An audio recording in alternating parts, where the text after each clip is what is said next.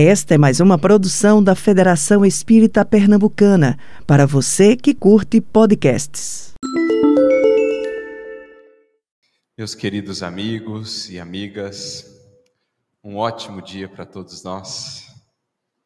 Que Deus nos abençoe nesta manhã tão agradável, nesses momentos em que aqui passaremos juntos, sob a luz do Consolador sob a luz de nosso Senhor, a nos inspirar os corações.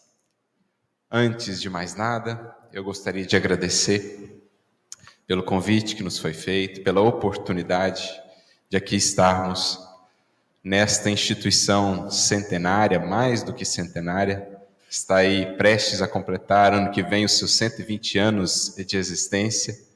Então nós nos sentimos muito honrados, em verdade, de estarmos aqui, de podermos sentir toda essa história, todos os nomes, todos os corações, todos os espíritos que aqui já passaram, deixando seus contributos, deixando seu suor, as suas lágrimas, o seu trabalho incansável para que o Espiritismo nessas terras pudesse florescer. Então, na pessoa do Washington, que aqui representa a instituição, nós agradecemos pela acolhida. Também não poderíamos deixar de mencionar um casal muito querido, Jailson e Grazi, corações muito queridos que nos receberam com tanto carinho, que já tivemos a oportunidade de encontrar aí pelos caminhos do Espiritismo. E na pessoa deles, dos três, abraçamos todos os demais que se fazem presentes, tanto os trabalhadores da Federação, do Movimento Espírita do Estado de Pernambuco, como também os que aqui estão na condição de tarefeiros, de aprendizes, trabalhadores de outras casas, encarnados e desencarnados. Que seja realmente para todos nós uma manhã luminosa, uma vez que somos aqui abençoados por essas luzes tão sublimes que vêm clareando para nós os caminhos da evolução, os caminhos de nossa redenção a luz do Cristo, em primeira instância, a luz do seu Evangelho e a luz do Espiritismo, enquanto Evangelho redivivo a florescer no mundo. Que o alto possa nos inspirar. E para iniciarmos as nossas considerações, vamos, em verdade, buscar fazer uma jornada panorâmica, buscando ver de cima todo um trabalho que vem sendo desenvolvido há muitos séculos, no qual estamos inseridos e para o qual nem sempre estamos devidamente atentos, nós vamos recorrer ao nosso querido benfeitor Emmanuel. Ele tem um livro chamado Sentinelas da Luz, cujo prefácio é muito interessante. No seu prefácio, Emmanuel nos projeta ao primeiro livro das Escrituras, Gênesis, Bereshit, aquele livro que, em sua riqueza simbológica, na beleza dos seus símbolos, das suas alegorias, nos traz toda uma compreensão bem ampla e bem profunda do que é o processo de evolução, sob a coordenação do Senhor da vida, que conta em cada mundo em cada quinhão ou recanto do universo com os seus colaboradores, desde os colaboradores mais diretos, mais estreitamente associados ao seu pensamento, aqueles em comunhão mais profunda com essa fonte de toda luz, como aqueles outros colaboradores que, numa imensa escala espírita, como aprendemos com Kardec, vão constituindo essa grande lei de solidariedade entre os seres, entre os espíritos, por meio da qual se dinamiza no universo, ao longo do tempo, ao longo da eternidade, se assim podemos dizer, todo o processo, toda a epopeia da evolução dos seres. Desde do remoto momento, instante da criação, até os altiplanos sublimes da criação, quando o espírito alcança aquela condição que para nós foi definida no Espiritismo como a condição de espíritos puros, aí já integrados a essa luz, aí já integrados à fonte de todo amor e de toda misericórdia do universo. Então, o livro de Gênesis, claro, vencida a letra, vencidas as limitações da letra, da interpretação puramente literal, é, na verdade, uma revelação muito bela de como se processa a evolução. E o Espiritismo, em especial, nos traz muitas chaves de entendimento para que consigamos decodificar o que ali está. Todo aquele símbolo, aquela simbologia dos dias da criação, depois a figura de Adão, de Eva, deixando aquelas antigas interpretações muito literalistas e muito ingênuas até, nós vamos alcançando toda a beleza das Escrituras quando alcançadas em espírito. E esse, aliás, é um dos principais contributos do Espiritismo para a humanidade. Fornecer-nos as chaves de entendimento do Evangelho, mas também das Escrituras como um todo. Não só do Novo Testamento, como do Antigo. E o próprio Kardec, por exemplo, no livro A Gênese, nos convidará ao estudo do livro Gênesis, à luz do Espiritismo, a fim de que possamos entendê-lo, para explicá-lo. Porque por muitos séculos, e sobretudo nos últimos séculos, desde o iluminismo, desde desenvolvimentos mais amplos no âmbito da astronomia, da física, enfim, da compreensão do universo, aqueles entendimentos muito literais, portanto superficiais, já não encontram mais razão de ser. E para muitos, geram até uma resistência quanto às escrituras, afinal de contas, não parece fazer sentido algum falar de seis dias da criação, quando chegamos à compreensão de teorias como o Big Bang e outras tantas, como conciliar as coisas? Vem o Espiritismo, portanto, em nosso auxílio, mostrando que a proposta não é desprezar esses textos como fazendo parte de um passado de ignorância da humanidade, como se tentou fazer ali no processo do iluminismo, né, no culto da razão, desprezando aquelas contribuições da fé, mas até então uma fé muito dogmática, a proposta agora é conciliar avanços da ciência nas descobertas do mundo material, também criação do Criador, também expressando leis suas, por ele estabelecidas, conciliar isso com as leis espirituais, que são objeto de estudo da ciência espírita dos instrumentos, dos mecanismos que temos de acessar essas leis espirituais e essa, e essa realidade, esse universo espiritual que está em perfeita solidariedade e interação constante com o universo material. Então, Emmanuel nos convida a voltar ao livro de Gênesis, mais especificamente ao versículo de número 3 do capítulo 1 do livro de Gênesis, quando nós temos aquela bonita expressão registrada ali pelo, pelo primeiro revelador, por aquele que recebeu a incumbência de nos trazer o fundamento da revelação divina, Moisés e todos os que contribuíram depois para a continuidade da obra. Ele registra: E disse Deus: haja luz. E a luz se fez. Segue o versículo seguinte, o versículo 4, dizendo que daí por diante se estabelece dia e noite. Mas a gente vai ver só mais adiante a menção aos luminares, sol, lua, ou outro entendimento que possamos ter quanto ao símbolo desses luminares. Então, como assim? Se ele só vem depois, como a definição de dia e noite antes da compreensão, por exemplo, quanto ao sol, quanto à lua, de que dia e de que noite estamos a falar. E é justamente esse o veio que Emmanuel vai nos convidar a adentrar, aclarando-nos o entendimento. Porque já vamos compreendendo que essa luz que ali é mencionada não é propriamente a luz que visita os nossos olhos materiais não é propriamente isso que a física foi descobrindo, essa onda eletromagnética, essa dualidade, partícula, onda. Não é dessa luz que estamos a falar. Estamos a falar de uma outra perspectiva, de uma outra percepção de luz, de caráter espiritual. E aí a gente vai entendendo todo o programa da criação sintetizado nessa frase. E disse Deus: haja luz. E a luz se fez. Não está preciso exatamente quando a luz se fez. Parece, pelo texto, que foi imediatamente. Mas, na verdade, há uma margem aí de compreensão para entendermos que a luz há de se fazer em algum momento. E a partir dessa perspectiva, nós conseguimos entender que a evolução, todo o projeto da criação divina, não é senão uma jornada dos seres em busca da luz.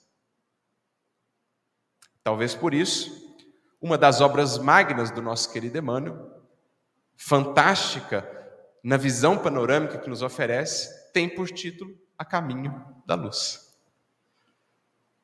É como se ele estivesse novamente nos lançando, nos projetando ao Gênesis, dizendo: lembremos-nos, amigos, de que a criação, de que a epopeia da evolução não é outra senão uma jornada a caminho da luz. Cada ser, pelo Criador da vida criado, recebe no ato da criação um imperativo nele gravado de maneira indelével e inapagável. De fábrica, todo ser traz consigo essa determinação: siga para a luz. É certo que nos processos vários da evolução, por vezes o ser se esquece dessa origem e dessa destinação. E sai a perseguir outras luzes, que lhe encantam os sentidos, fogos fatos da ilusão, mas no fundo, o mote, o anseio mais íntimo de toda criatura é sempre o mesmo. Da luz veio da luz ou para a luz irá. É o que está sintetizado nessa frase. E disse Deus, é o símbolo do Verbo Criador. Né? Todo, todo aquele início do Gênesis trabalha muito essa ideia do Verbo que cria, sempre Deus dizendo. E aí vem o Espiritismo em nosso auxílio, ajudando-nos a aprofundar ainda mais a compreensão, e nos diz assim: como Deus cria, como Deus opera, como Deus coordena todo esse processo? Por meio daqueles que se fazem o seu verbo, daqueles que dinamizam o seu pensamento, dos espíritos que já chegaram a uma tal condição de representarem junto aos outros essa força criadora. Por isso, João, no seu evangelho, há de chamar o Cristo de o Verbo. Veja como as coisas vão se conectando. O primeiro capítulo do Evangelho de João conecta-se intrinsecamente ao primeiro capítulo do livro de Gênesis, que vem ambos ser explicados depois pelo Espiritismo. No livro A Caminho da Luz, no livro Evolução em Dois Mundos, logo ao início, quando Emmanuel e André Luiz nos ajuda a entender o papel do Cristo nesse concerto divino. Está lá Jesus oculto naquelas palavras, atuando na terra como esse verbo que tem impulsionado todos os seres que aqui temos evoluído nessa jornada em busca da luz. É o que Emmanuel descreve na introdução do seu livro A Caminho da Luz, que é muito bonita, quando ele fala desse ponto luminoso de onde parte o fio da vida na terra. Ponto esse que está lá no coração do Cristo, a expressar o próprio pensamento divino. Então, toda a epopeia da criação consiste nessa busca da luz. E a luz se fará. E disse Deus: haja luz. E a luz se fez. Porque tudo que é desígnio divino há de se cumprir. Quis o Criador que na sua obra os seus filhos, os espíritos, a partir de um determinado, momento de sua evolução, pudessem ter aquilo que é algo fundamental, belíssimo, que nos ajuda a compreender toda a sabedoria da criação, que é o livre-arbítrio. E em decorrência do livre-arbítrio, podemos atuar, influenciar, cooperar ou criar obstáculos na obra de Deus. Mas o que é desígnio divino se cumprirá. Mais cedo ou mais tarde, isso é a definição de cada criatura, de cada coletividade, enquanto individualidade coletiva. Mas a luz se fará, porque é determinismo divino. Então nós temos livre-arbítrio para escolher os nossos caminhos. Mas se há um fatalismo, se há um determinismo a que estamos todos sujeitos, é o determinismo da chegada um dia às culminâncias da luz. A integração com a fonte, o Pai de todas as luzes, como diria Tiago em sua epístola. Agora, se mais cedo ou mais tarde, isso corre por nossa conta de cada um de nós em particular, enquanto indivíduos, e de todos nós enquanto coletividade humana. É o que os Espíritos vão dizer numa questão muito interessante ali no livro dos Espíritos. Nas questões de 117 em diante, eles vão tratar da progressão dos Espíritos, dessa jornada que estamos mencionando aqui. E se não me engano, na questão de número 125, se não me falha a memória, ou alguma próxima ali, Kardec indaga ele vem conversando com os espíritos, né? Se todos chegarão aos, aos mesmos fins, se todos chegarão ao mesmo ponto, ao mesmo objetivo final, e os espíritos dizem que sim.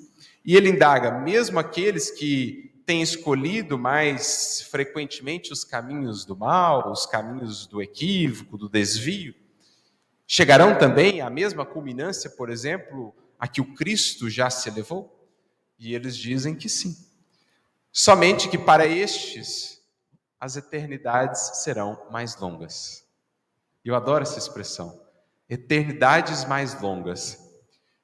Porque a gente pensa, né? Eternidade é eternidade. Como é que você vai dizer que uma eternidade é mais longa ou mais curta? Porque eternidade é justamente a ausência ali de tempo. No entanto, os espíritos cunham essa expressão, que parece meio sem sentido no primeiro momento, mas que faz todo sentido quando a gente entende que o tempo, na verdade, a jornada é algo muito subjetivo de cada espírito. E podemos escolher os caminhos mais curvilíneos, as longas voltas. Podemos andar em círculos e círculos, como fez o povo naquele bonito simbolismo do Êxodo, prestes a entrarem na terra da promissão, hesitam e então ficam 40 anos a andarem em círculos pelo deserto. O que é isso senão a expressão dos espíritos, muitas vezes rebeldes que temos sido, já cientes do que é a terra da promissão, já informados de onde ela está e de como a ela chegar, e no entanto ainda hesitantes, andando em círculos, sem a coragem de fazer a jornada e de adentrar essa terra. São as eternidades mais longas, escolhidas, definidas pelos Espíritos. Mas é certo, a luz se fará. E isso nós nunca podemos perder de vista, porque é uma das fontes mais profundas de esperança, de confiança para a criatura humana na sua jornada e para nós em nossos labores espíritas, em nossos labores no Evangelho. A certeza de que a luz se fará, cedo ou tarde, conosco apesar de nós, é uma das fontes mais profundas de consolação porque nos traz essa certeza de que o universo está regido por leis indefectíveis, por leis inquebrantáveis, indestrutíveis, que não estão sujeitas à fragilidade das criaturas humanas, às suas hesitações, aos seus equívocos. Essa, portanto, é a jornada em, em, em direção à luz estamos todos nós.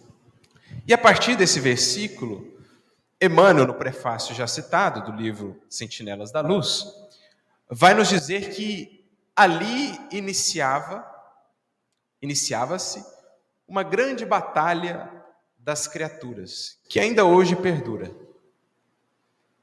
A batalha do ser ou dos seres contra a escuridão. Por meio desse versículo, versículo 3 mencionado, do versículo seguinte, quando surge esse dualismo, né, quando surge esse antagonismo dia e noite, ali está expressa, diz Emmanuel, essa longa, essa porfiada batalha de todos nós contra a escuridão, contra a sombra. Que tanto se fez, tanto se tem feito no plano material, como principalmente no plano espiritual, ou no plano moral de cada criatura. Do ponto de vista material, quando voltamos às épocas mais remotas da civilização e da humanidade, qual era, ou qual, qual foi uma das grandes primeiras buscas da humanidade? Ou uma das descobertas mais fundamentais e impulsionadoras do progresso dos seres humanos? A busca pela luz. O fogo, a luz, foi uma das descobertas mais fantásticas da história da humanidade. Tanto naquelas épocas recuadas, em que vivíamos em circunstâncias as mais difíceis, desafiadoras, em que a luz representava mais proteção, segurança, a possibilidade de preparar melhor os alimentos, também foi utilizada essa luz ou essa possibilidade para os artifícios de defesa ou mesmo de ataque, mas enfim, foi um elemento que trouxe para a humanidade, e ao longo do tempo, na medida em que o progresso foi se desenvolvendo, trouxe muitas possibilidades para a humanidade. A ponto de ter sido cunhado né, na mitologia, na mitologia grega, nós temos a figura de Prometeu, aquele que roubou o fogo dos deuses, trouxe a humanidade, por isso foi punido né, por toda a eternidade na verdade, uma maneira de expressar o consagrado é esse recurso. Ali, claro, materialmente falando, com as possibilidades que abria do ponto de vista material, mas, sobretudo, falando também da luz no seu sentido espiritual. Então, iniciou-se há muito essa luta da humanidade contra a escuridão. Para isso, nós buscamos, primeiramente, recorrer a fogueira, as tochas, depois os gases, lamparinas, lampiões, e assim foi indo, foi indo, até que Edison e outros cientistas puderam nos propiciar a luz. Aliás, recentemente saiu um filme muito interessante, é, com um recorte né, sobre esse processo, chamado Batalha das Correntes, pelo menos em português. É um livro bem interessante, que traz um pouco dos bastidores desse processo. Mas, do ponto de vista material, foi uma longa jornada, multissecular, até que pudéssemos ter a luz aqui mais sob o nosso controle, permitindo-nos aproveitar melhor o tempo em que estamos privados da luz do sol, ampliar as nossas possibilidades de estudo, né? desenvolver as cidades e tudo mais. Então, uma jornada que vem se estabelecendo do ponto de vista material mas também e principalmente do ponto de vista espiritual. Essa talvez uma batalha ainda mais porfiada.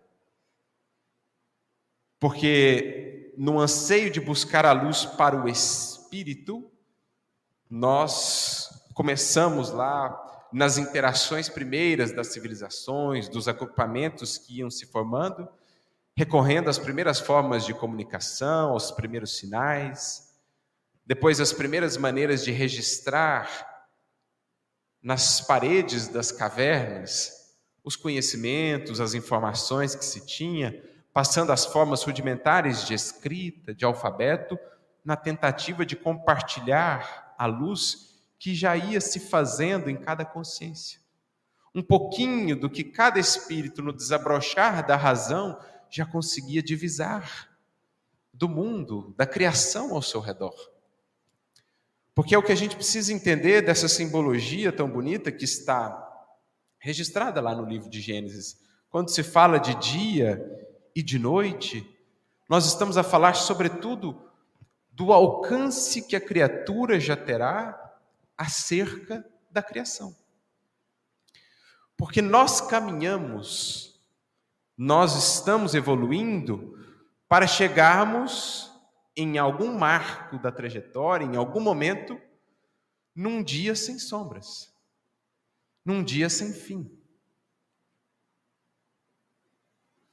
Por ora, no entanto, existem muitas sombras, muitas expressões da sombra que representam para nós ainda essa noite, daquilo que não conseguimos compreender, daquilo que não conseguimos divisar, daquilo que não conseguimos discernir acerca de nós mesmos, acerca da lei divina. Dia e noite, portanto, são uma representação de consciência e ignorância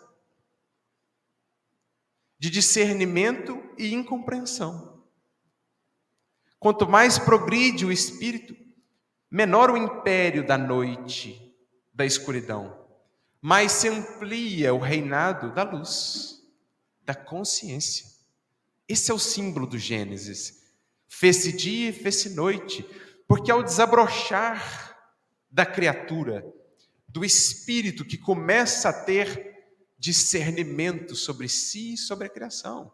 É o que está representado no Gênesis. Ele começa a voltar os seus olhos, a sua análise, o seu raciocínio para o que o cerca. E ele começa então a compreender alguma coisa, e naquele quesito para ele se faz dia. Mas ainda uma longa noite a ser visitada pela luz do conhecimento em primeira instância, do discernimento em segundo plano, porque o discernimento é o conhecimento mais elaborado. O conhecimento é um clarão que se faz, por vezes até deslumbra, mas o discernimento é o conhecimento estruturado, é o conhecimento trabalhado, digerido, é o que de fato sustenta e impulsiona o espírito no progredir. Por isso, mais tarde, diria Kardec, não basta ver, é preciso, sobretudo, compreender. Não basta acessar o texto, lê-lo, trazê-lo ao plano da memória, ao registro mnemônico do espírito. É preciso compreender, porque aí propriamente da noite passamos ao dia naquele aspecto da criação, naquele aspecto quanto a nós mesmos. Então, assim como vem se dando essa batalha no plano material, em que o engenho das criaturas, o esforço da ciência, o esforço inventivo humano, secundado pela inspiração do alto, foi conseguindo essas vitórias sobre a escuridão, permitindo-nos a luz, com isso trazendo tão amplas possibilidades para a humanidade do ponto de vista material, assim também no aspecto espiritual moral, nós temos estado inseridos nessa batalha. E assim como a misericórdia divina as fontes superiores da vida, as forças que nos regem os destinos, nos têm amparado na batalha do ponto de vista material, também não nos têm deixado desamparados nessa batalha do ponto de vista espiritual. E é assim que, gradualmente, ao longo dos séculos, o alto nos tem provido, nos tem enviado recursos luminosos, revelações, como queiramos, para que aos poucos nós possamos ir transitando da noite da ignorância, da noite em suas várias expressões no espírito, para o dia da compreensão, para o dia sem sombras do amor, que é a meta última de todo espírito. Quando cada coração então inflama-se convertendo-se nessa tocha, nessa chama viva, incendiando não somente o sentimento, mas também a razão, para que ela expresse todo o divino que há em si. Essa tem sido a nossa jornada. E assim tem o alto nos nutrido desde tempos imemoriais, à medida em que nos fazíamos um pouco mais suscetíveis, um pouco mais capazes de lidar com uma maior expressão de luz, o alto nos trazia, nos proporcionava esse clarão que visitava-nos através de mensageiros, de mensagens em todas as partes, em todos os tempos, para que a partir desse clarão, dessa luz recebida, essa luz pudesse ser acolhida e um dia, como meta da evolução, pudesse enfim ser refletida. Então é muito interessante nós pensarmos nessa perspectiva que Emmanuel nos abre em torno da evolução, ajudando-nos a localizar até a finalidade na história da humanidade das várias revelações. Se pudemos receber as inspirações para o desenvolvimento da luz material, temos recebido do mundo espiritual as revelações que nos têm permitido cada vez mais clarear os horizontes e os caminhos para a nossa jornada espiritual. Emmanuel nos, nos projeta dentro dessa jornada, dessa epopeia, e aí a gente começa a entender melhor o papel não só da primeira revelação, que já foi aqui buscada, como, sobretudo, depois, com a vinda da luz de todos os séculos, da luz de todas as luzes para a humanidade terrestre, nosso Mestre Jesus, e mais tarde, mais recentemente, as luzes do Consolador. E é nessa caminhada em que agora nós vamos adentrar, uma vez que já vimos o panorama Vamos agora, mais uma vez, ao Antigo Testamento, desta feita em Isaías, no capítulo de número 9 de Isaías, versículo de número 2. Quando Isaías, talvez o mais inspirado dos profetas do Antigo Testamento, que nos legou páginas sublimes, em especial aquelas que descortinam para nós a figura do Messias, muitos séculos antes da vinda do Cristo. As descrições de Isaías a respeito de sua vida e de sua missão são impressionantes. A gente vai lendo aqui, parece que a gente está lendo algo que foi escrito depois que Jesus passou pelo mundo, mas eram textos que já estavam lá há muito. E no versículo 2 deste capítulo 9, Isaías nos traz uma espécie de profecia. E é interessante a gente pensar nas profecias do Antigo Testamento. Aqui, claro, nós não vamos adentrar muito essa seara, porque ela por si mesma daria todo um seminário, toda uma reflexão muito profunda. Existem aquelas profecias que surgem muito mais como alertas, que na verdade visam é, evitar certas posturas e certos caminhos, justamente para que a profecia não se cumpra. Então, muitas das profecias vêm justamente para que não se cumpram, justamente para isso, enquanto que outras passam a ser como que como que arquétipos, como que referências de acontecimentos futuros que se repetem em ciclos, que, que se repetem em etapas. E é mais ou menos o que a gente vê nessa profecia de Isaías.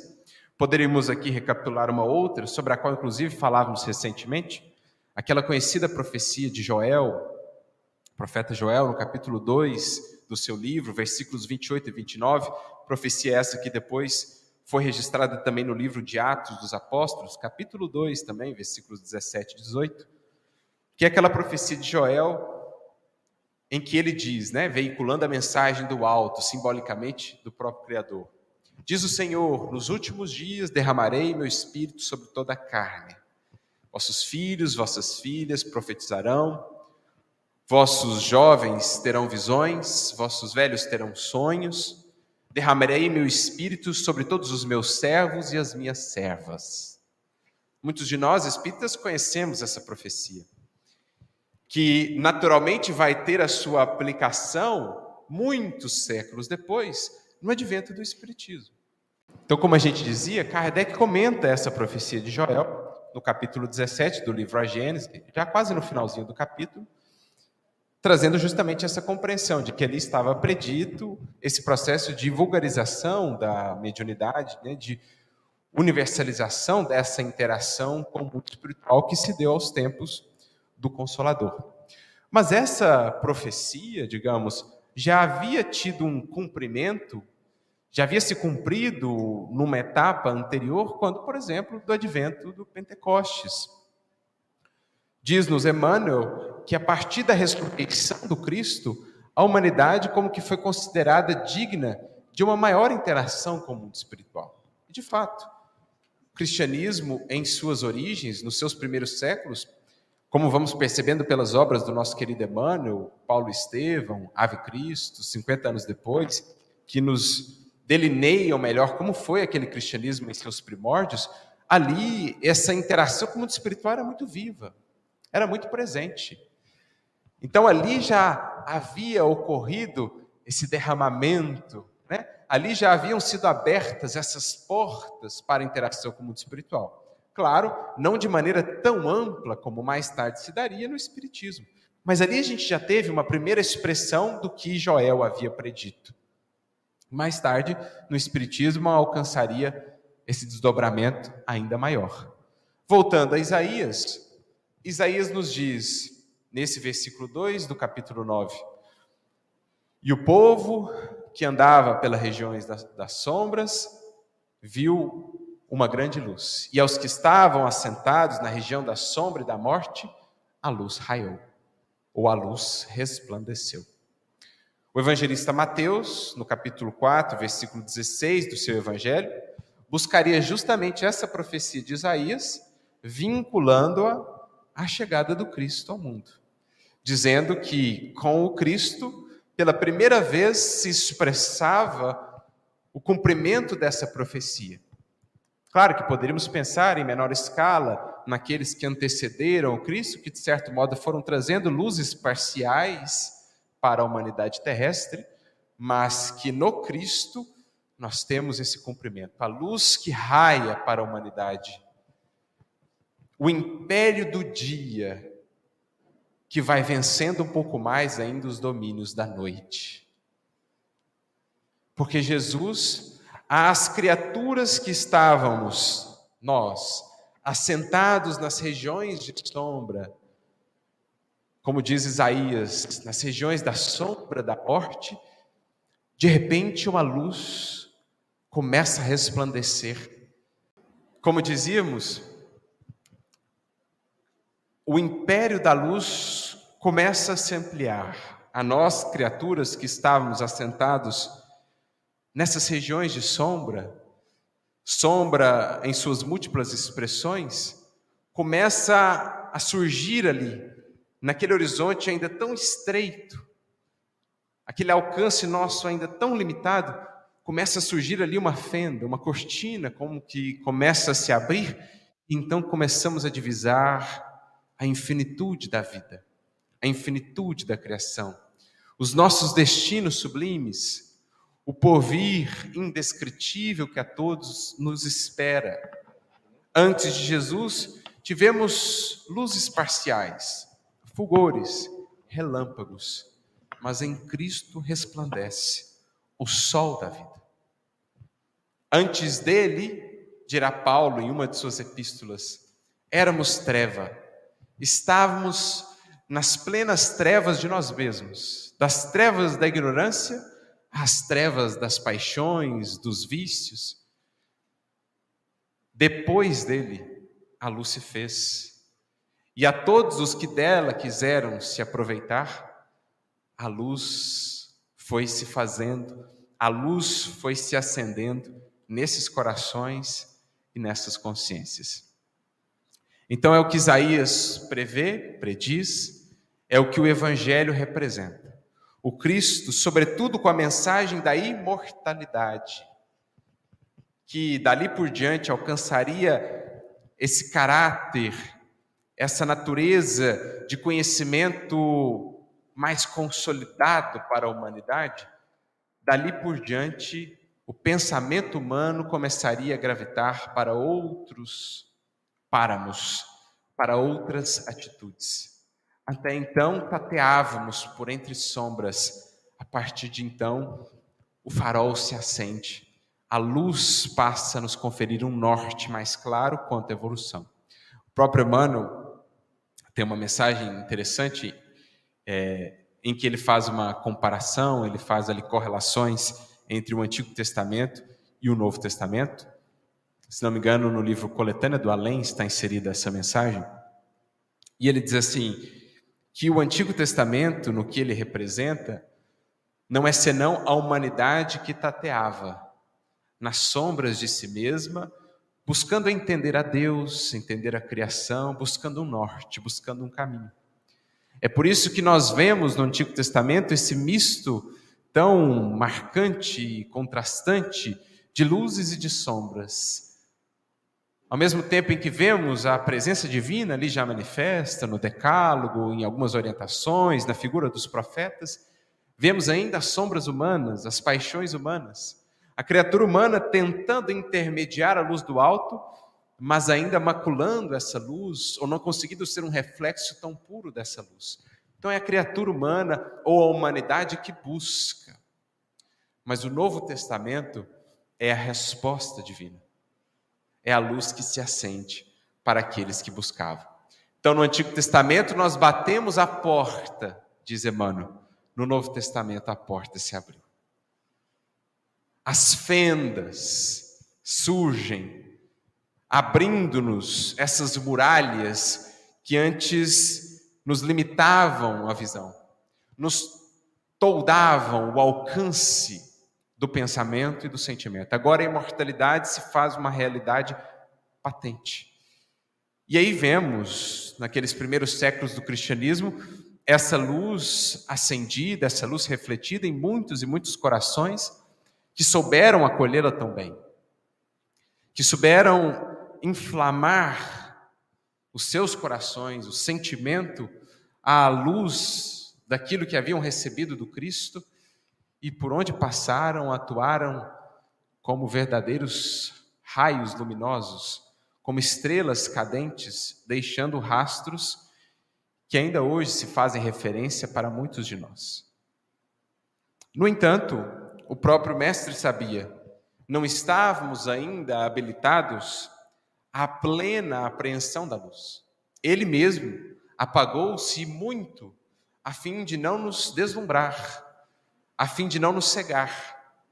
Expressou-nos a luz que era possível e só com essa luz já nos encantamos. Apagou-se tanto quanto possível, porque sabia estava reservado aos séculos, ao trabalho dos séculos, o nosso aprofundamento no entendimento de suas lições, para que enfim um dia pudéssemos alcançá-lo em sua plenitude solar. O Verbo solar do Cristo foi ali embalado naquelas parábolas, naquelas lições, para que os espíritos, para que cada um de nós ao longo dos séculos, no esforço em busca da luz, em busca da visão espiritual, pudéssemos gradualmente acessar essa luz. É, aliás, o que os espíritos nos dizem. Quando vamos, por exemplo, à questão de número 628 de O Livro dos Espíritos, eles nos dizem que a verdade é como a luz. O conhecimento, portanto, da lei divina, a apreensão, a compreensão da lei de Deus, é um processo que precisa ser gradual a fim de que não nos perturbe, a fim de que não nos segue. Por isso, a espiritualidade vai gradualmente nos ofertando essas revelações, nos dando a quantidade, o montante de luz que já conseguimos processar, a fim de que essa luz seja útil ao invés de nos deslumbrar. Como aquele que saindo de Nopino, de uma caverna onde estava há tanto tempo, é logo projetado à luz do sol a pino. Não conseguirá enxergar. Aquele, no entanto, que vai se habituando no esforço metódico e constante, vai aos poucos habilitando a sua percepção aquela gradação de luz. É o processo em que temos estado inseridos. Então, ali nós temos mais um marco importantíssimo, é, inolvidável, diríamos mesmo incomparável, nessa longa e porfiada batalha da humanidade, dos seres aqui em evolução, contra a escuridão. Batalha essa que não foi vencida. Do ponto de vista material, já avançamos muito. Já conseguimos hoje as tantas formas de luzes artificiais. No entanto, do ponto de vista espiritual, muitas são ainda as expressões da sombra que permeiam o mundo e que precisam ser vencidas. Por exemplo, nosso querido Emmanuel, no livro Ceifa de Luz, no capítulo de número 60, ele descreve para nós algumas das expressões ainda dessa noite no mundo e nos corações, nas consciências.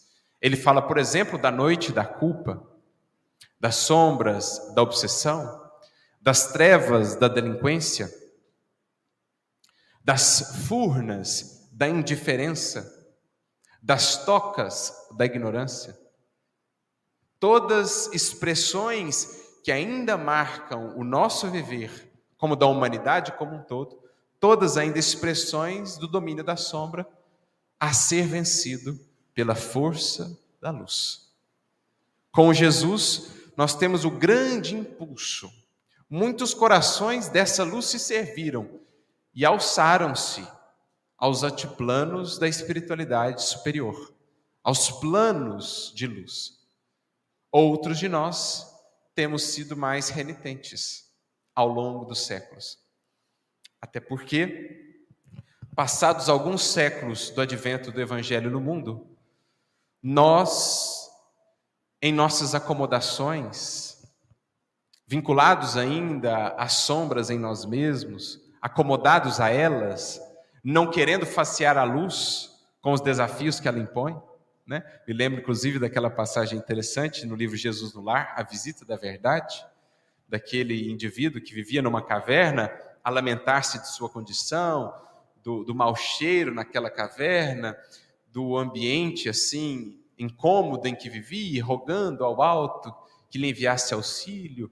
E o alto lhe envia então primeiramente a esperança, depois a fé, depois a caridade. A esperança, a fé a caridade o consolam, o estimulam à perseverança, à paciência, à confiança. E ele se alimentava por um tempo, se equilibrava por alguns instantes e logo voltava à condição de lamúria, de lamentação, de revolta, quando então o Senhor lhe envia a visita da verdade. E a verdade faz luz naquela caverna, e ele percebe então que toda aquela condição em que estava, o incômodo, o ar pestilencial, aquele mau cheiro, tudo aquilo era decorrência de feridas que, eles, que ele mesmo trazia ainda em si. E diante daquele choque de realidade, da luz que se fez, ao invés de acolher aquela luz e os desafios que agora lhe trazia, mostrando os problemas em si mesmo, prefere o indivíduo fugir da presença da luz em busca de outra furna de outra caverna onde pudesse se esconder. E de certo modo foi o que se deu conosco, uma vez que a luz do Cristo nos visitou, nos revelou tanto sobre nós, sobre as nossas imperfeições, os nossos dramas, as nossas questões, que alguns aceitaram o chamado, com muita coragem, enfrentaram a si, triunfaram, fizeram-se para nós referências Outros de nós, ante a visita da luz, buscamos logo dela nos esconder. E é assim que nós fomos até acobertando a expressão mais pura da luz do Evangelho sobre ou sob uma série de criações nossas, acomodações nossas da mensagem de Jesus aos nossos interesses às nossas buscas de status, de influência, de poder. Nós fomos, diz-nos Emmanuel, inumando. Ele traz essa expressão no livro Consolador, questão 264. Nós fomos soterrando, enterrando o Evangelho do Cristo sobre as nossas construções, muitas delas bem distantes da simplicidade e da pureza do Evangelho. Então nós construímos todo um corpo teórico, teológico, complexo, complicado em torno da mensagem de Jesus, afastando-nos tanto quanto possível da sua vivência, para nos perdermos tanto quanto possível em ritualísticas, em hierarquias, em poderes, em dogmatismos, esquecendo-nos daquela expressão de luz. Mas Jesus sabia Jesus previa que isso se daria. E por isso promete para o porvir um novo surto, um novo desvelar dessa luz para a humanidade. Assim como foi um marco incomparável a sua vinda, promete ele para adiante, quando mais habilitados estivéssemos, a vinda de um outro consolador. Ele o primeiro, a gente não pode nunca esquecer disso. Ele fala do Espiritismo como um outro consolador. Porque o primeiro, o de sempre, é Ele. E o Espiritismo só consegue ser tão consolador porque nos aponta para Ele, explicando-nos o que Ele viveu, o que Ele nos legou. Mas Ele nos promete, consciente de que nós, de certo modo, acobertaríamos todo aquele investimento, todo aquele influxo de luz que por meio do Evangelho foi feito à humanidade. Estava prevista mais uma vez, a profecia de Isaías a se cumprir, ou a profecia de Joel. E os que estavam assentados nas regiões de sombra, e os que estavam ali habitando as regiões da sombra e da morte, a luz raiou. Porque depois daqueles tempos de sublime espiritualidade que a humanidade pôde ver, ver, contemplar aos tempos dos mártires, nós entramos numa longa noite em que o Cristo e o cristianismo muito mais eram pretextos do que propriamente propostas de vida. Do Cristo ou pelo Cristo, fizemos motivo de perseguição, de exclusão, de lutas inconcebíveis à luz do Evangelho, mas que marcaram aí a Idade Média. Embora sempre os clarões luminosos que em todos os tempos nos foram ofertados, por exemplo, na figura de um Francisco de Assis, a resgatar-nos aquela luz, a ser um clarão, uma tocha luminosa que se acendeu em tempos sombrios da humanidade, estava reservado àqueles séculos também difíceis, pós-iluminismo, mas que na verdade a humanidade mergulhou em sombras profundas do ponto de vista espiritual. Embora as grandes conquistas, invenções da ciência, os avanços do pensamento humano na filosofia, na educação, nas artes, em várias áreas, embora o iluminismo nesse aspecto, as consciências e os corações mergulhavam em sombras profundas de materialismo, de negação, de dúvida. A fé, as revelações pareciam algo agora do passado, eram muitos os sábios que diziam: deixemos para trás tudo isso. Agora é somente o predomínio da razão mas uma razão fria, destituída do sentimento, destituída do calor do coração.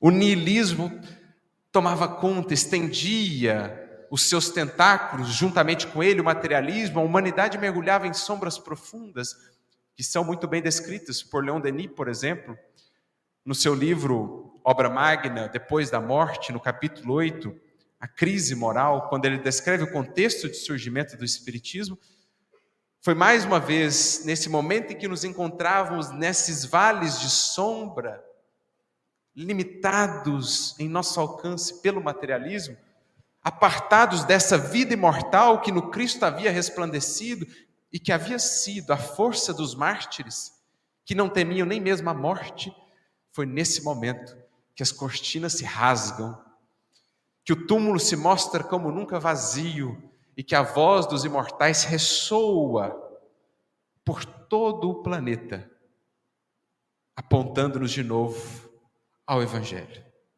à luz solar de Jesus, ao cumprimento das profecias, quando nos diziam os Espíritos: enfim são chegados os tempos, novamente para a humanidade, a luz raiou. A luz raiou. Nesse sentido, como não nos recordarmos do bonito sermão proferido por Jesus, registrado no Evangelho de Mateus, capítulo número 24, chamado Sermão Profético, em que Jesus nos fala das realidades do porvir, dos momentos de transição em que estamos agora inseridos. E quanto mais lemos esse capítulo, mais nos inteiramos da sua plena atualidade. Vencido todo o simbolismo que ele carrega, nós vamos vendo o quão são atuais, o quão são propícias tudo, todas as reflexões que Jesus ali deixou. E há uma delas que sempre me chamou a atenção, porque Jesus assim diz no versículo 29 desse capítulo, que depois desses dias ele menciona uma expressão interessante, ele fala quando a abominação da desolação adentrar o, o local sagrado, né? o santo dos santos. Não vamos adentrar muito aqui no mérito da compreensão disso, porque daria também todo um estudo muito interessante, mas é como se Jesus predissesse que o que de mais luminoso a humanidade recebeu, né, os contributos mais santificados, mais luminosos que a humanidade havia recebido, seriam tomados pela abominação da desolação. O que, ele quer dizer com isso? Nós deturpamos, nós soterramos, nós escondemos essa essência, apegamos-nos à forma, apegamos-nos a outros elementos exteriores, materiais, e o que de mais sagrado havíamos recebido estava ali relegado em segundo plano, até mesmo inacessível para a maioria quando não deturpado e assim divulgado de maneira deturpada para muitos corações. Quando isso se desse, Jesus prevê que um resgate se faria. E ele descreve nos seguintes termos, falando desse porvir: o sol escurecerá, a lua não dará mais a sua luz, e quando assim for, as estrelas cairão do céu e as forças do céu, as potências do céu serão abaladas. Parece uma descrição apocalíptica. É o fim. Sol apaga, com ele a lua, e aí as estrelas caem, e aí acabou. Mas eis-nos o Espiritismo, e sobretudo o contributo dos Espíritos, porque trataram especificamente, expressamente, dessa fala de Jesus, vem eles em nosso auxílio, abrindo-nos o entendimento. Quando vamos então entendendo que o sol não é senão expressão do Evangelho. Assim como ao sol, mantenedor da, da vida física em todo o planeta, o Cristo é para nós, dizem nos Espíritos, emanam entre eles, o Cristo é o sol moral da humanidade terrestre, de onde toda a luz tem vindo desde os tempos imemoriais. O seu evangelho é a expressão desse sol. O sol, no entanto, foi encoberto, justamente por aqueles que tínhamos um papel refleti-lo. De onde vem a luz da lua? Senão do sol. A lua reflete a luz solar, iluminando as noites humanas. Quando a lua, no entanto, antepõe-se ao sol e o bloqueia, nem o sol dá a sua luz, a luz está lá, mas não nos chega, como também a lua deixa de trazer o seu contributo de luz para a humanidade. Nós temos um eclipse. E é assim que a gente vai estudando os textos, vamos encontrando Humberto de Campos a nos falar: quando o eclipse dos ensinamentos do Evangelho se der, Emmanuel, usando a mesma palavra para se referir desse processo que se deu ao longo da humanidade, eclipsando os ensinamentos do Senhor.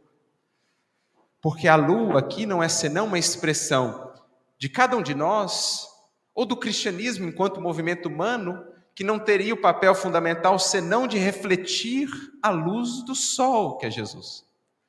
Só que nós antepomos os nossos interesses ao dele. Nós nos colocamos entre ele e a humanidade, não para sermos a luz refletora, mas nos crendo seus representantes, nos crendo no direito de deliberarmos acima do Evangelho, ou apartados dos princípios do Evangelho, sobre os caminhos a seguir, e assim fomos nos perdendo. Fomos eclipsando as suas lições, e o sol esteve por muitos séculos distanciado, a luz do sol distanciada da humanidade terrestre. Tivemos clarões, como aqui mencionamos, mas até mesmo os textos, há não muito tempo, eram inacessíveis. Não podiam ser sequer lidos. E as explicações que chegavam ao vulgo, sobretudo, eram aquelas intermediadas por aqueles que interpretavam segundo lhes convinha. Então a lua quis colocar-se no lugar de sol. Cerrou a luz do sol e perdeu a luz própria. Vivemos uma longa noite, um longo eclipse dos ensinamentos do Cristo, mas ele havia dito: quando assim se desse, o que aconteceria? As estrelas cairiam do céu.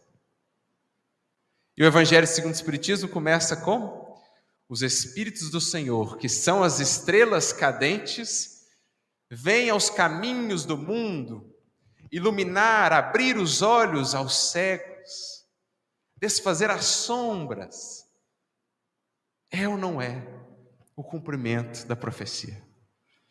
O sol, por nós mesmos, mesmos eclipsado, volta pela voz dos imortais, pelas estrelas cadentes, pelas forças do céu que foram movidas, porque é o que diz o Espírito de Verdade na mensagem que Kardec insere como prefácio de Evangelho do Espiritismo.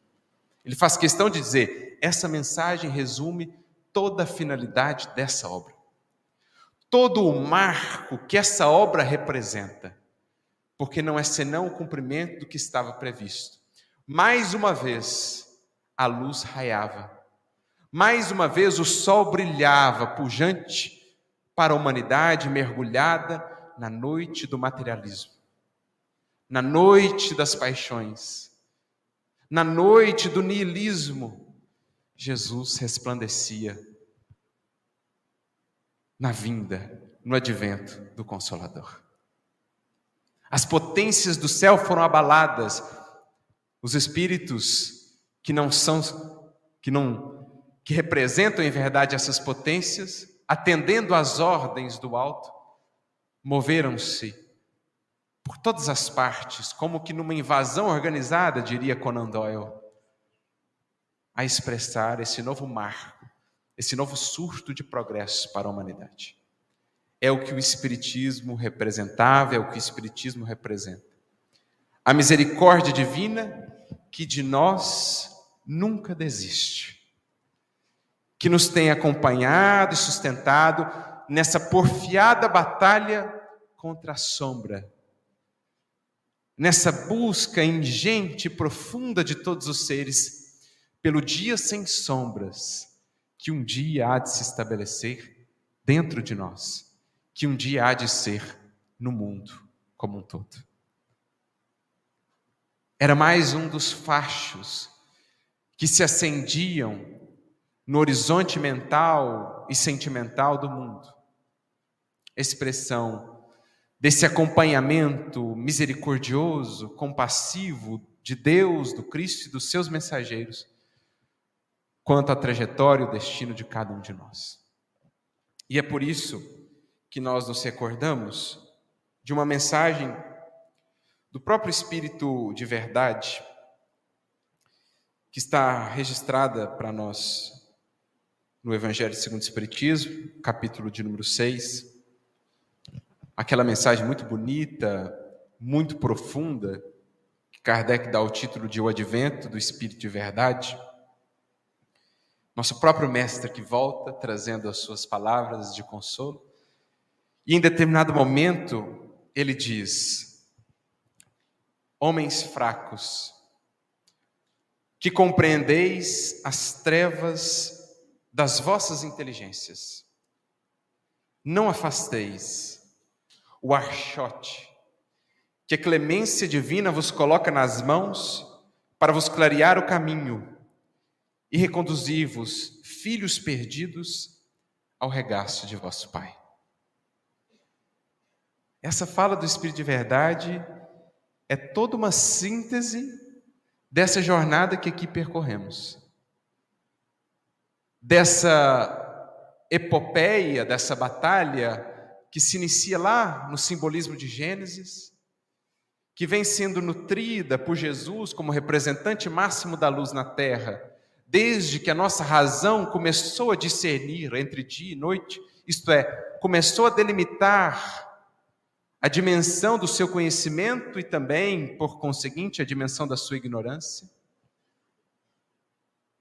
Todo esse investimento que vem sendo feito, em nosso caso, nessas três revelações, que em verdade são parte de um mesmo processo, de um mesmo projeto, desde a revelação mosaica, passando pelo Evangelho, chegando ao Consolador, tudo está aqui sintetizado.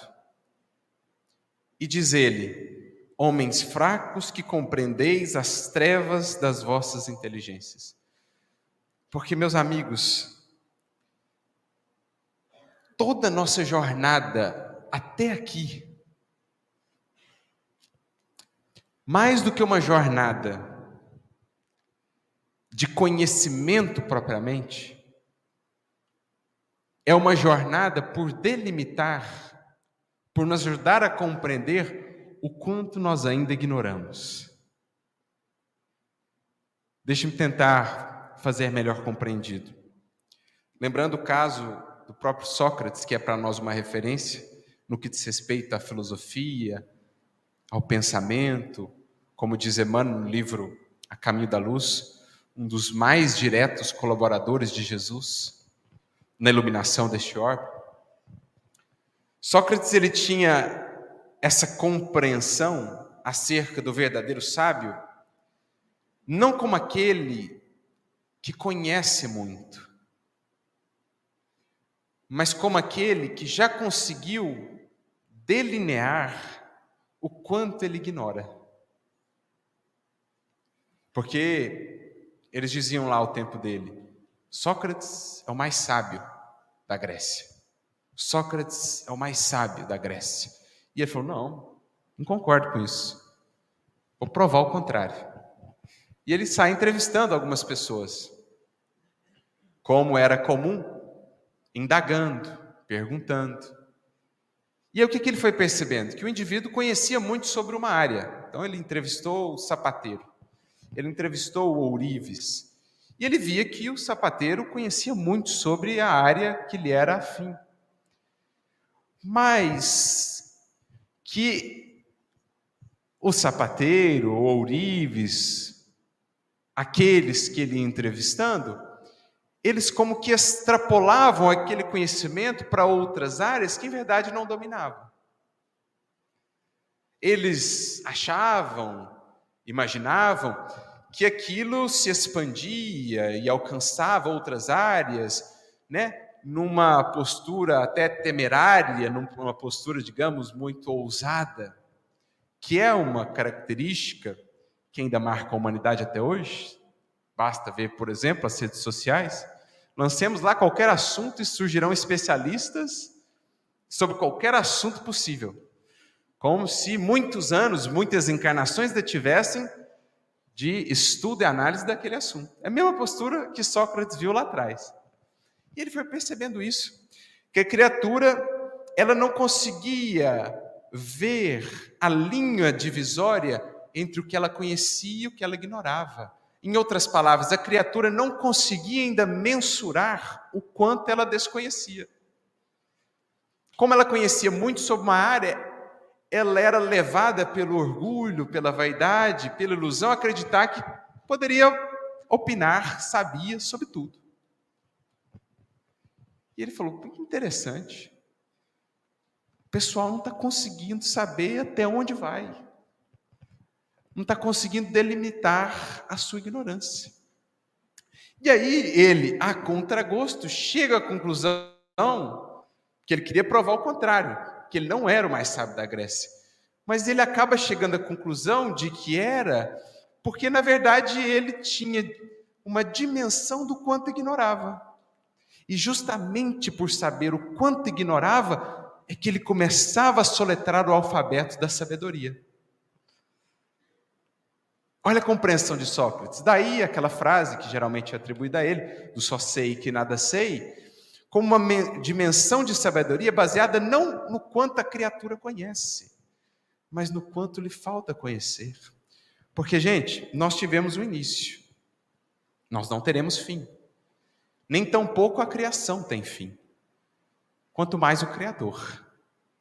Portanto, por mais séculos, milênios incontáveis que tenhamos de evolução, o que já conseguimos aprender é limitado, porque teve um início. Teve um início e tem o ponto em que agora estamos.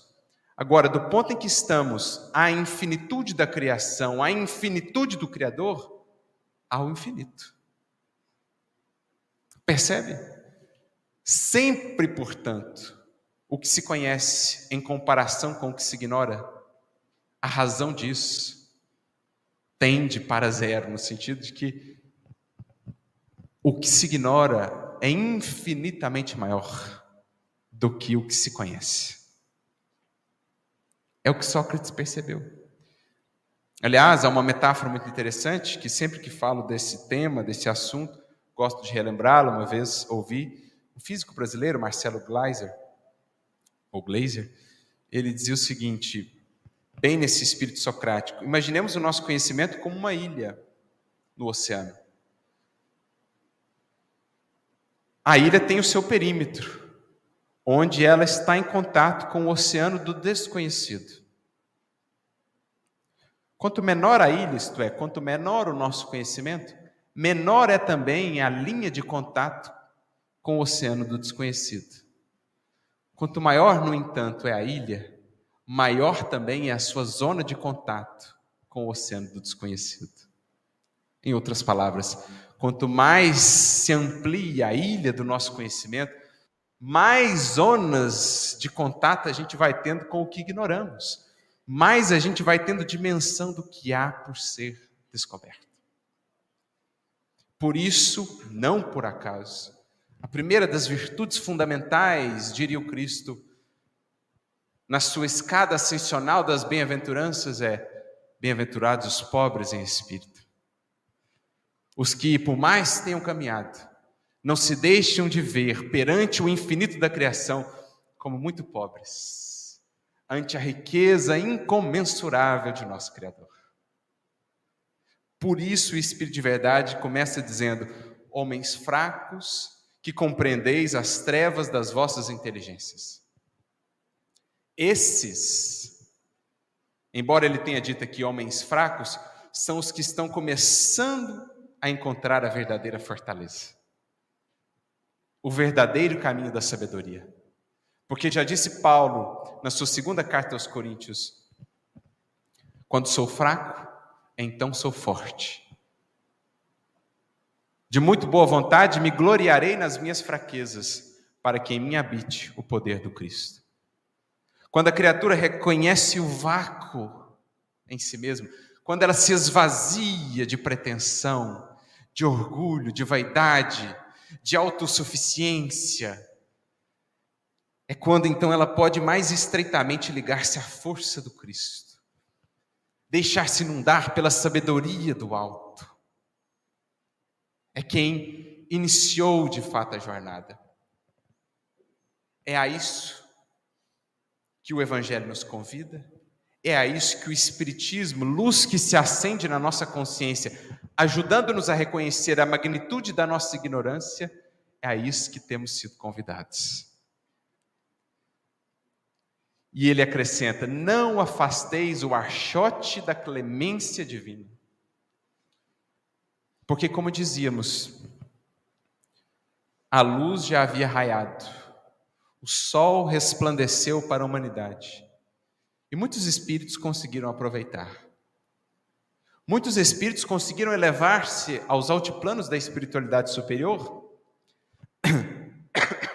sem precisarem vir a saber, enquanto encarnados, da realidade da reencarnação, ou do mundo espiritual, de colônias espirituais, de tudo aquilo que o Espiritismo nos traria com tanta clareza. Muitos espíritos conseguiram pegar o cerne da mensagem do Cristo: amor, humildade, perdão, e acenderam, iluminaram-se, encandeceram-se elevando-se aos sublimes planos da luz. Muitos de nós, contudo, os que temos laborado hoje nas fileiras do Consolador, dizem nos Espíritos, temos sido os mais rebeldes. Temos sido os que ou recusamos a visita da luz outrora, ou a soterramos, nos colocamos lá como a lua a eclipsar a luz do sol para as consciências. E hoje estamos a tentar explicar o Evangelho falar dele para as consciências. Em geral, temos sido nós, estes, os que hoje mourejamos na seara do Consolador. Por isso, o Espiritismo é, sobretudo, expressão de clemência. É um mestre que não desiste. É um mestre que deixa as 99 ovelhas já mais encaminhadas para ir em busca daquela uma que se transviou. Esse é o consolador. Aos que estávamos perdidos nas sombras de nós mesmos, nos cativeiros da ignorância ou das paixões, estendeu-se um dia sobre os nossos horizontes mentais a bandeira de Ismael, convidando-nos às terras do cruzeiro, sob a luz do Consolador, a tocha da clemência divina do Senhor, que mais uma vez se acendia em nossa noite, convidando-nos para a luz do dia. A nós, os Lázaros, enfaixados em nossas cavernas de ignorância, enfaixados, atados, presos às dores, às expiações por nós mesmas criadas. O Senhor mais uma vez nos visitou acendendo a Sua palavra poderosa, luminosa, na escuridão daquele túmulo em que nos encontrávamos, dizendo-nos: Lázaro, sai para fora. Lázaro, volta à luz. Esse é o Espiritismo. Para nós, os espíritas, esse é o Espiritismo para o mundo. Renitente, rebelde, que tendo recebido já tanto aporte da luz do mais alto, ainda tem insistido nas trevas do ódio, da guerra, do preconceito, da ignorância acalentada, do materialismo, que nos faz viver num mundo tão estreito, que nos faz viver uma vida tão aquém do que de fato ela é. Lembrando a profecia de Isaías, assentados na região das sombras da morte, é o que as criaturas que para a matéria vivem experienciam. Porque imaginemos nós hoje, cortemos de nossa vida, de nosso alcance espiritual, qualquer reflexão para além da matéria. conseguiríamos suportar. No entanto, o Espiritismo vem nos projetar para essa vida que resplandece, para essa vida que se expande, para essa vida que se abunda, a nós, os que estávamos assentados nas regiões de sombra, de morte, presos, cativos, à estreiteza dos sentidos, à efemeridade de tudo que diz respeito à matéria. A felicidade tão frágil e tão efêmera dos sentidos e do materialismo, a nós que nos encontrávamos nessa condição, a luz resplandece. As cortinas se abrem, as pedras do túmulo são removidas, como no caso de Lázaro, no glorioso dia da ressurreição, e de lá, desse além, para além dos pórticos da imortalidade, os clarins ressoam, dizendo-nos: a vida prossegue. Tudo é vida, tudo é movimento, tudo é progresso na criação. Ergamo-nos, voltemos ao movimento, deixemos as sombras, os cativeiros que a elas nos prendem, e então a luz se fará. Porque o que tem se processado conosco, indivíduos e humanidade, aos tempos do Consolador, a meu ver, é bem o que está representado numa das passagens mais expressivas e simbólicas do Evangelho. a um personagem conhecido como Bartimeu, o cego de Jericó. E é interessante vermos toda a construção da passagem,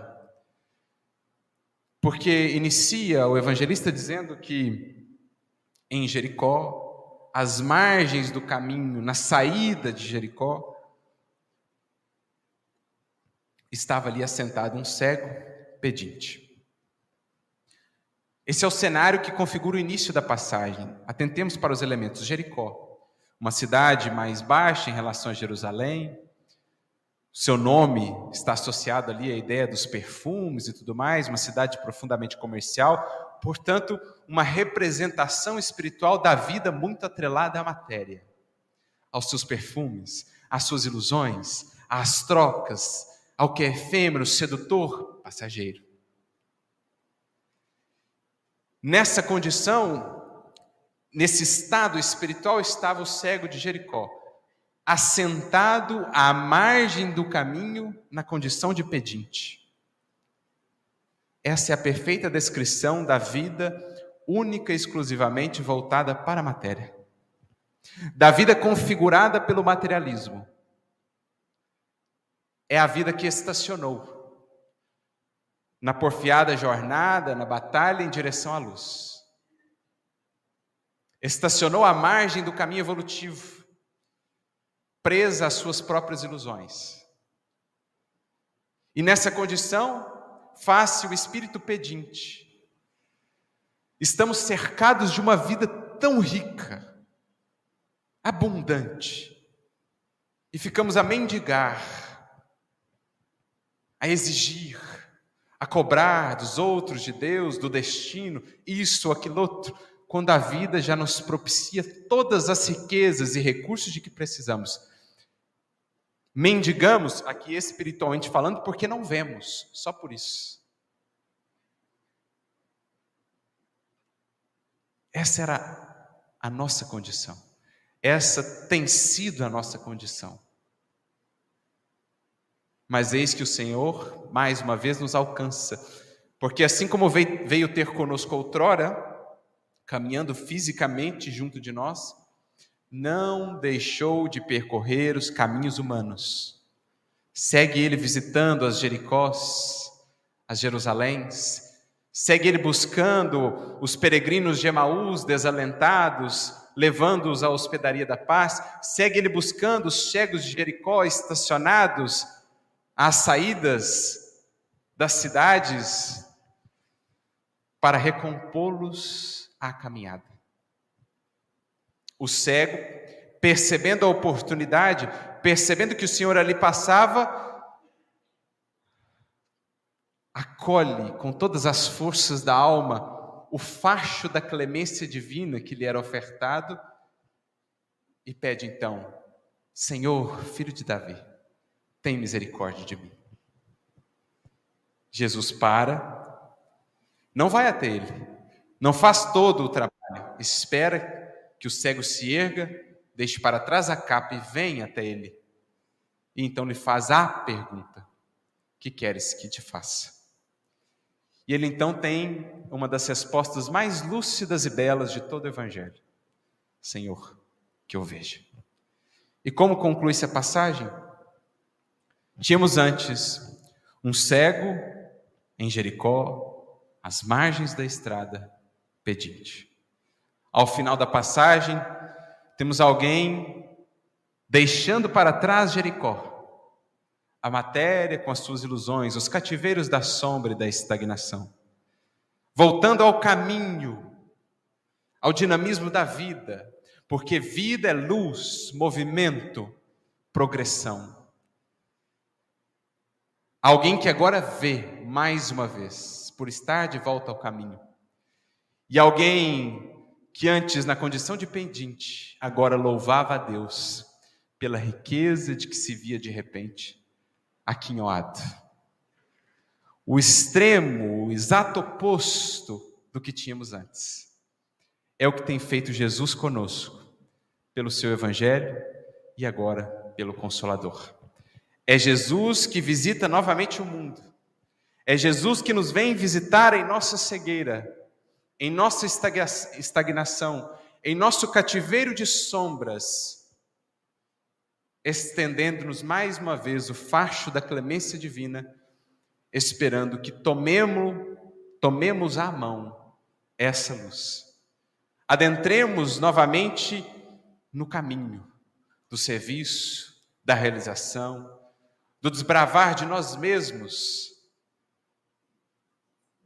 para que essa batalha do dia contra a noite, da luz contra a sombra, tenha em nós um novo capítulo, mais uma vitória do reinado da luz a expulsar a escuridão, da ignorância, dos vícios, da paixão. Aquele que me segue, disse Jesus, não andará em trevas. As trevas que em nós ainda se fazem, decorrem daquilo nele que ainda não podemos compreender e dinamizar. Mas o Espiritismo novamente nos traz às mãos, ao entendimento e, sobretudo, ao coração, o facho da sua clemência divina.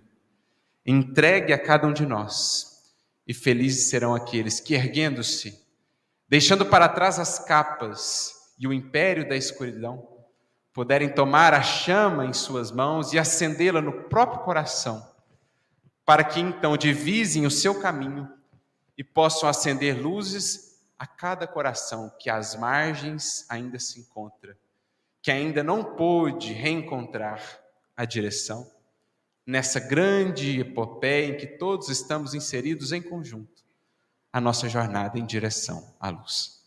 Que Jesus, portanto, nos abençoe, nos inspire e que o Espiritismo a luz que mais uma vez raia no mundo, o retorno da luz solar de Jesus para a humanidade, possa ser assim por nós compreendido e, sobretudo, sentido. Que possamos entender o que Emmanuel nos disse no prefácio de sua obra Vinha de Luz. O Evangelho é o sol da imortalidade que o Espiritismo reflete com sabedoria para a atualidade do mundo. Seja, portanto, nosso coração o espelho cada vez mais límpido a refletir essa luz para o nosso próprio caminhar, mas também para aqueles que estão conosco nessa jornada. Jesus resplandeça em nossos caminhos e que a sua luz aqueça o nosso coração e se espraie também nessa batalha da luz contra a escuridão. Você ouviu o podcast da Federação Espírita Pernambucana.